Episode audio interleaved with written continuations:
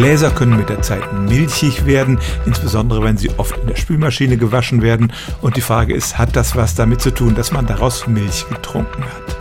Zunächst mal muss man dabei zwei Phänomene unterscheiden. Das erste ist die sogenannte Glaskorrosion.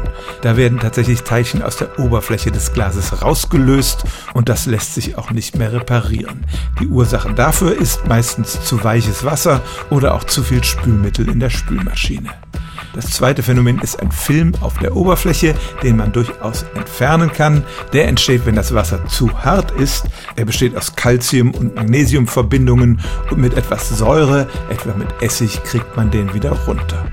Und dieses Calcium und Magnesium kann sich tatsächlich mit Proteinen zum Beispiel aus der Milch verbinden und dann ist der Film vielleicht noch ein bisschen dicker. Die Hauptursache dabei ist aber wie gesagt nicht die Milch, sondern die Mineralien im harten Wasser und denen kann man entgegenwirken, indem man das Spülmittel richtig dosiert und vielleicht zusätzlich noch Klarspüler verwendet. Die Milch allein dagegen sorgt nicht dafür, dass Gläser milchig trüb werden. Stellen auch Sie Ihre alltäglichste Frage unter stimmtz.radio1.de.